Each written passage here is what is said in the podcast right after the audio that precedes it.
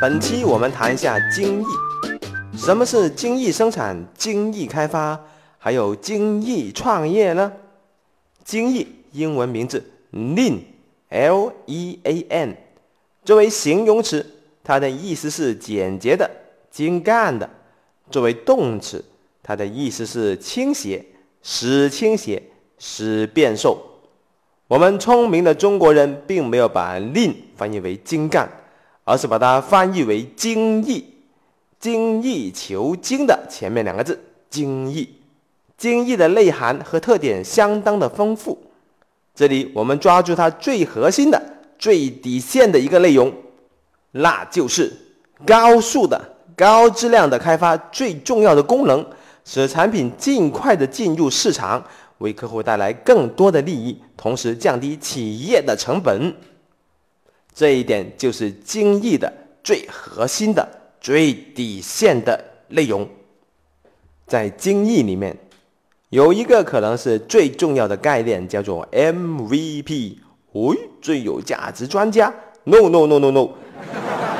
这个 MVP 指的是 Minimum Viable Product，最小的可用产品，或者说最小的可交付的产品。我们以汽车生产为例子来说明一下什么是 MVP。客户说：“我要一辆跑车。”你说：“没问题，一年以后交付给你。”然后客户望穿秋水，这样望了一年，终于盼到了他的这辆跑车。这种模式是传统的生产方式，客户要经过一年以后才能得到他想要的商品。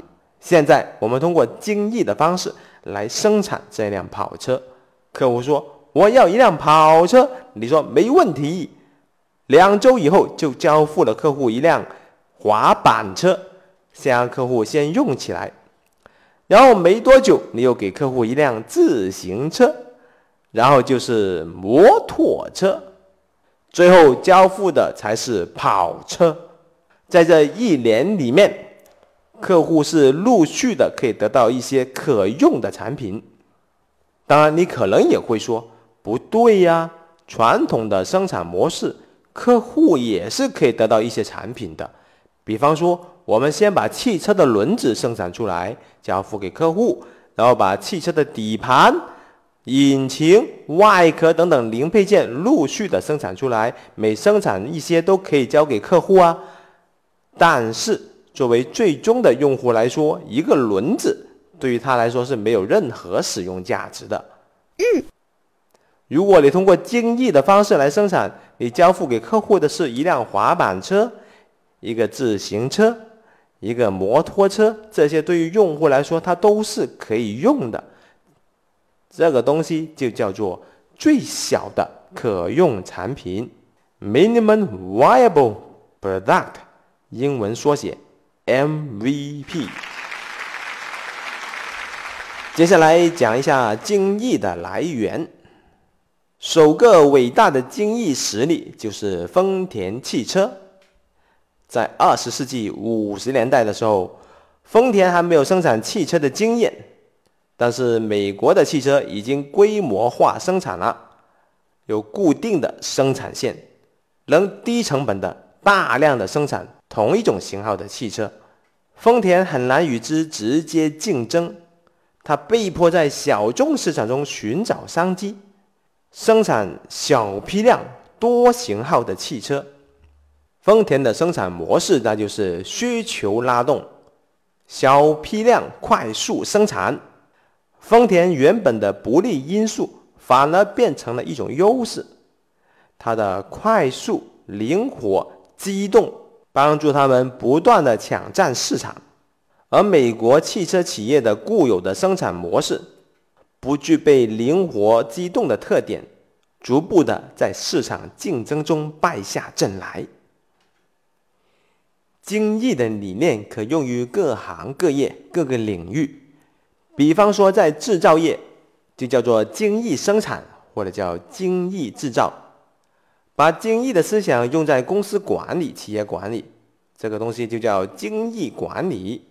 在 IT 界、软件研发界就叫做精益开发。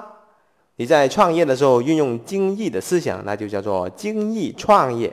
什么十年磨一剑，三年憋一个大招，这种模式已经不合适了。咱们要创业，你要尽量的短平快的推出最小的可用产品，来试探市场的反应，尽快的做调整。比方说精益生活，还有精益拍电视剧。美剧的制作就采用精益的方式来制作的。首先会拍一个短片，在小范围内试探一下观众的反应，评估以后觉得合适，然后再拍一季。这一季集数一般不会超过十集。如果这一季播放的效果收益还不错，那就会继续预定下一季。而我们所拍的国产剧，一般就不是精益的模式，而是又长又臭的模式。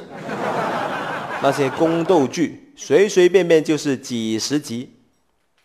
精益的思想可以运用在很多领域。最后我举一个例子，就是精益买房子。现在没有能力买房子怎么办？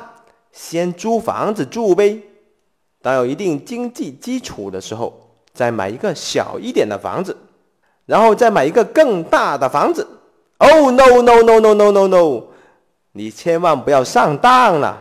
精益的思想确实能运用在很多领域，但是唯独不能在买房子上采用精益的思想。只要有机会，你就必须砸锅卖铁，毕其功于一役的去买房子。买的越晚，你就越后悔。